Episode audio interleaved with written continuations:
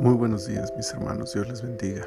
Estamos en el día martes 13 de abril del año 2021. Ya estamos en el episodio 38 de nuestra temporada 2 de este tiempo devocional que hemos denominado En su reposo. Para este día estamos en el capítulo 38 de Éxodo y he escogido la lectura del versículo 21 que dice, Estas son las cuentas del tabernáculo del tabernáculo del testimonio, las que se hicieron por orden de Moisés, por obra de los levitas, bajo la dirección de Itamar, hijo del sacerdote Aarón. La generosidad y abundancia mostrada a la hora de ofrendar para el santuario no fue excusa para que los responsables de administrar esta ofrenda no rindieran un informe de su manejo. Es interesante notar que Moisés es quien ordena que se hagan estas cuentas y que organiza un equipo de trabajo especialmente dedicado a dicha labor. El sacerdote Itamar quedó al frente de un grupo de levitas cuya labor fue resguardar, administrar e informar sobre el uso de la ofrenda. Es probable que fue este grupo quien recolectó la ofrenda para el santuario y también quienes recibieron todas las demás ofrendas en especie que se realizaron. Y ahí estaban.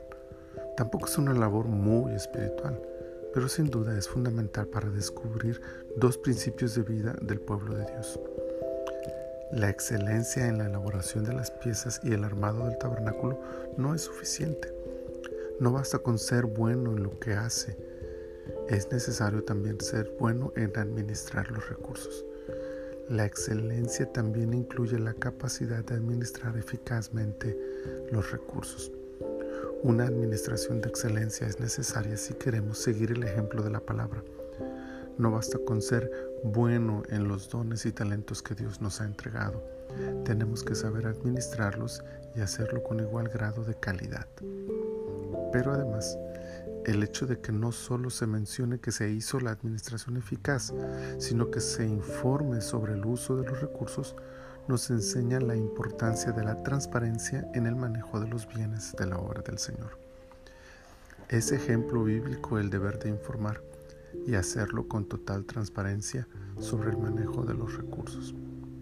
Por último, debe notarse que no hay en toda la nación una sola queja sobre cuánto dinero manejaron los que hicieron el tabernáculo. El pueblo generoso no está pensando en que es mucho dinero, solo da con alegría y sencillez de corazón. Pero, repitiendo el párrafo inicial, esta sana actitud del pueblo, que debemos imitar todavía hoy al no estar pensando negativamente en cuánto dinero se maneja, no debe ser impedimento para que aquellos responsables de esa administración rindan un informe que demuestre la excelencia y transparencia del manejo de los recursos. Este equilibrio de actitudes será sin duda benéfico para todos. Entonces, demos con gozo para la obra del Señor. Y si nos corresponde, administremos eficaz y claramente esos bienes, porque una y otra acción traerá gloria a nuestro Señor y Salvador.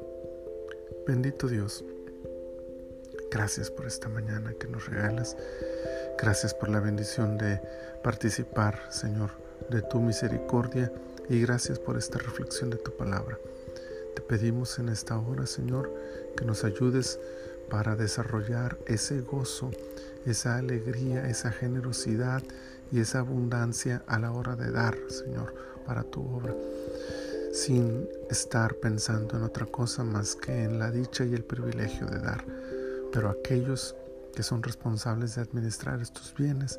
Ayúdales también, Señor, para que con la misma excelencia con la que todos debemos servirte, ellos también, Señor, administren eficazmente estos recursos y se rindan los informes, Señor, que se necesitan para que haya transparencia según nos enseña tu palabra. Y que de esa forma, Señor, todos sigamos desarrollando este espíritu generoso de dar, Señor, para tu obra. Y esto traiga crecimiento, Señor, traiga desarrollo y traiga oportunidad de seguir compartiendo tu palabra al mundo entero. Señor, muchas gracias por todo. Gracias por este día y nos ponemos en tus manos para cada actividad que hemos de realizar y que en todo, Señor, tú seas glorificado en nosotros. Muchas gracias te doy por Cristo Jesús. Amén. Amén. Que este día sea una oportunidad para desarrollar esta generosidad y esta excelencia en todo lo que hagamos. Dios les bendiga.